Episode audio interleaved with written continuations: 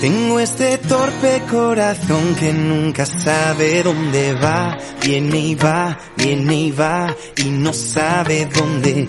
Tengo siempre buena intención, pero al final me sale mal, bien o mal, bien o mal, ya no sé ni cuál. Y cómo duele de tanto fracasar, pero no aprender. Eh, que sin ti no puedes,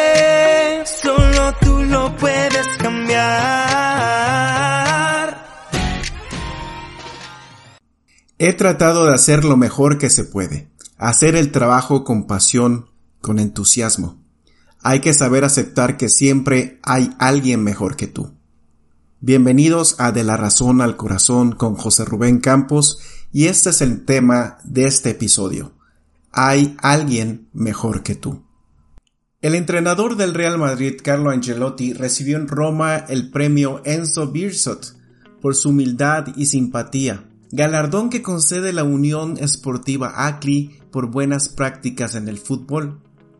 Angelotti aseguró que está muy orgulloso de haber ganado la Liga de Campeones. El primer año hemos hecho una temporada óptima y hemos conseguido llevar a casa la décima, que era el sueño de todos los seguidores. Me queda una gran satisfacción, me quedará siempre, dijo en declaraciones a medios. El técnico del Real Madrid añadió que el ciclo de un entrenador está ligado a lo que hará el año siguiente, en el que deberán ser tan competitivos como en este último. Sobre la clave de su éxito dice, no hay ningún secreto, he tratado de hacer lo mejor que se puede, hacer el trabajo con pasión, con entusiasmo. Hay que saber aceptar que siempre hay alguien mejor que tú. Ya sea que toques un instrumento, juegues fútbol, seas un youtuber exitoso, siempre va a haber alguien que toque mejor, anote más goles, tenga más followers o seguidores. Así que si eres un común mortal como la mayoría, más te vale tomar conciencia que siempre habrá alguien mejor que tú. Por si no fuera suficiente con hacer todos los días tu trabajo, lo mejor posible, como lidiar con los clientes, hacer jornadas maratónicas para sacar adelante un proyecto, no dejar de aprender y estar actualizado constantemente para llegar a ser un profesional competente, honesto y responsable. Todo esto trae a tu mente que no es suficiente, no es lo suficientemente bueno, no soy lo suficientemente bueno. No es pecado querer ser mejor. He visto a Dios usar la tenacidad de un creyente para su gloria muchas veces, pero hay algunas corrientes ocultas muy sutiles que a menudo fluyen por debajo de nuestro deseo de mejorar. Por ejemplo, haz lo mejor se convierte en ser mejor cuando usamos la superación personal como un medio para convencernos de que tenemos valor. Haz lo mejor se convierte en sé el mejor cuando usamos la superación personal como una herramienta para vivir con orgullo y demostrar que somos superiores a los demás. ¿Qué es la superación personal?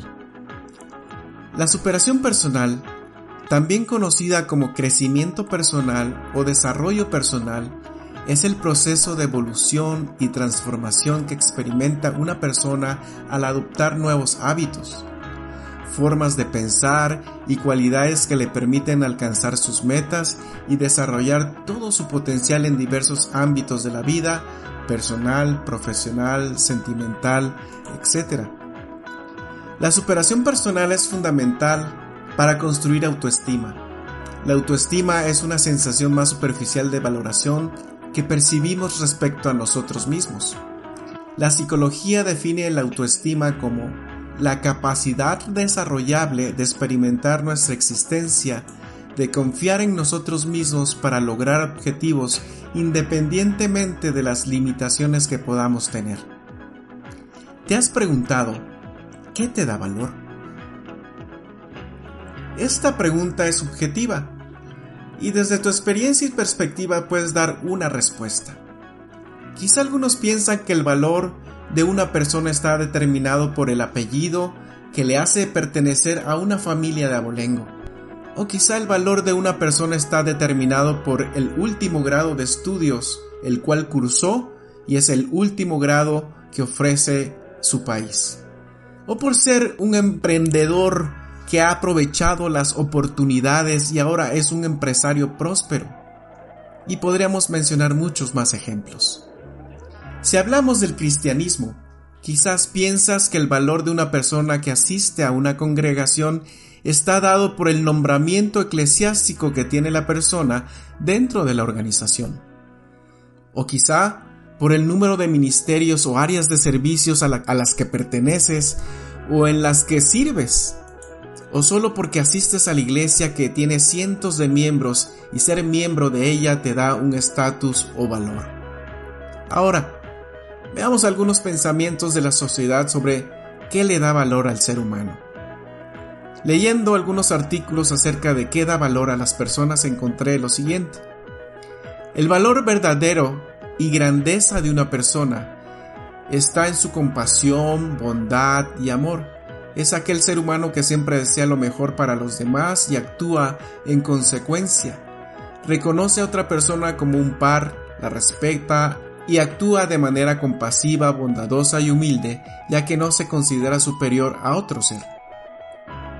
El valor de una persona lleva a integrar la mente, el alma, el pensamiento en un ser racional, irrepetible, con una búsqueda constante de desarrollo para ser cada día mejor y de esta manera ser realmente una persona valiosa para la familia, para la sociedad y sobre todo para la nación. Ahora, ¿qué dice la Biblia acerca de el valor de un hijo de Dios o de un cristiano? Fuimos creados a la imagen de Dios. Y si fuimos creados a la imagen de Dios, ¿por qué tantas personas luchan con el tema de su valor? La respuesta se puede resumir en la caída del hombre.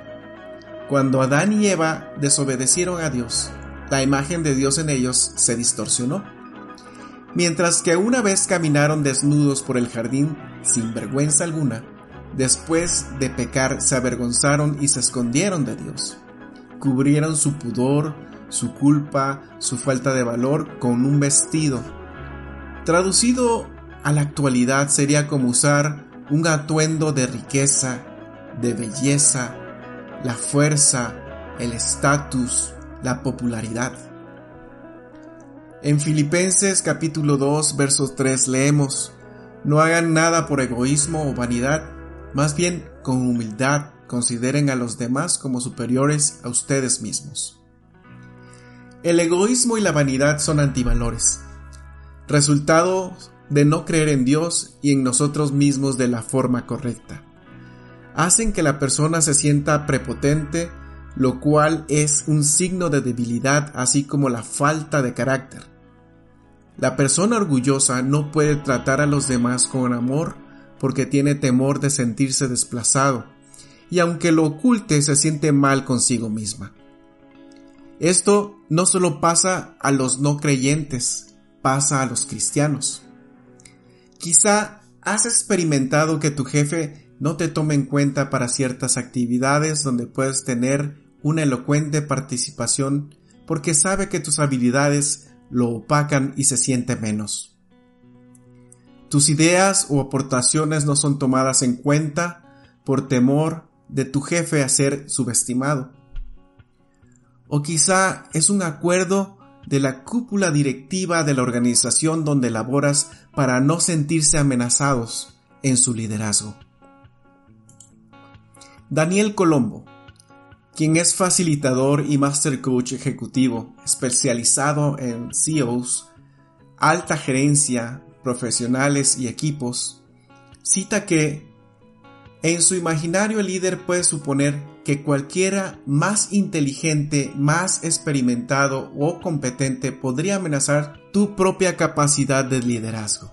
Suele darse especialmente si tienes la creencia de que, para ser bueno conduciendo equipos, primero debes ser alguien absolutamente sobresaliente y extraordinario en todo. Al menos eso cree tu mente en el momento de la amenaza. Colombo propone cinco factores para superar el ego al elegir a los miembros de un equipo. Número 1.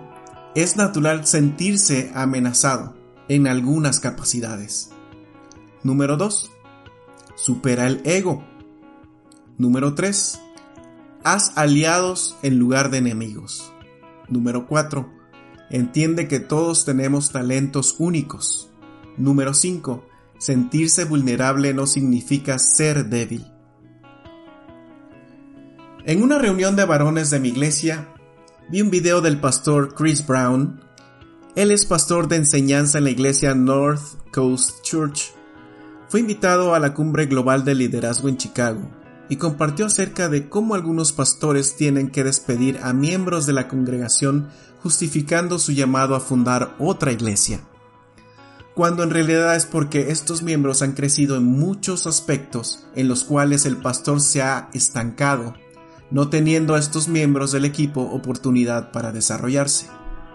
A la vez compartió que su pastor y jefe celebró el hecho de que él fuese invitado a la cumbre global de liderazgo, tomando este hecho como un éxito del equipo. Cuando el valor que nos define es influenciado por Dios, reconocemos a los demás como superiores a nosotros mismos. Lo podemos encontrar en Filipenses capítulo 2 verso 3, ya lo leímos.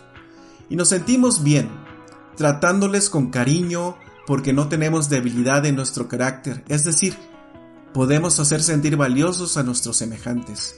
Podemos impulsar a una nueva generación de servidores que tomen nuestro lugar para que la obra del reino no se detenga todo esto lo podemos hacer porque tenemos el entendimiento de que Jesús vive en nosotros y Jesús en mí es la mejor versión de mí. En Gálatas 2.20 leemos, Con Cristo estoy juntamente crucificado, y ya no vivo yo, mas vive Cristo en mí, y lo que ahora vivo en la carne, lo vivo en la fe del Hijo de Dios, el cual me amó y se entregó a sí mismo por mí. Dice con Cristo estoy juntamente crucificado. Mi yo es crucificado. Y por tal motivo me gozo cuando otros son mejores que yo. Porque es Jesucristo quien vive en mí, quien produce el querer como el hacer por su buena voluntad, según Filipenses 2.13. Y por este motivo yo puedo celebrar con otros sus aciertos, sus éxitos, puedo compartir con otros mis experiencias sin temor a perder mi valía, ya que mi valor está dado por la identidad que Dios me ha dado como su hijo. Y es eso lo que define mi valor ante los demás. Señor, yo te doy gracias por esta palabra. Yo te doy gracias por esta reflexión. Y Señor, es algo difícil. Yo confieso que he luchado muchas veces porque hay alguien mejor que yo. Y lo he visto y lo he comprobado, Señor. Pero tú eres quien promueve a las personas. Tú eres quien hace en nosotros el trabajo, Señor, de transformar nuestra mente, nuestro corazón, nuestra identidad. Y en tus manos pongo, Señor, esta área de oportunidad, Señor. Señor, transfórmanos. Señor, cambia nuestra manera de pensar. Señor, que podamos apoyar a los jóvenes que vienen detrás de nosotros, que podamos levantar y disipular nuevo liderazgo, que sean mejores. Es algo que tú lo deseas, Señor, que ellos puedan aprender de nuestra experiencia, de nuestros errores, que podamos compartirles, que podamos ser padres espirituales y padres, Señor, en el sentido de compartir nuestras experiencias en el ministerio, en el trabajo, en las empresas, Señor. Señor, tú conoces el corazón de cada uno de nosotros. Y queremos que seamos ser transformados completamente, Señor. Perdónanos cuando nos creemos autosuficientes. Perdónanos cuando nos creemos, Señor, que somos los únicos que podemos hacer el trabajo y que no hay reemplazos. Perdónanos cuando hemos desechado a algunos e incluso los hemos lastimado. Y yo te pido que tú restaures los corazones. Tú restaures, Señor, cada parte de su ser.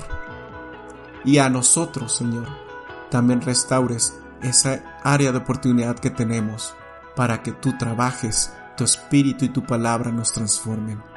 En el nombre de Cristo Jesús. Amén. Quiero vivir siempre a tu lado, quiero parecerme a ti y nunca más a mí.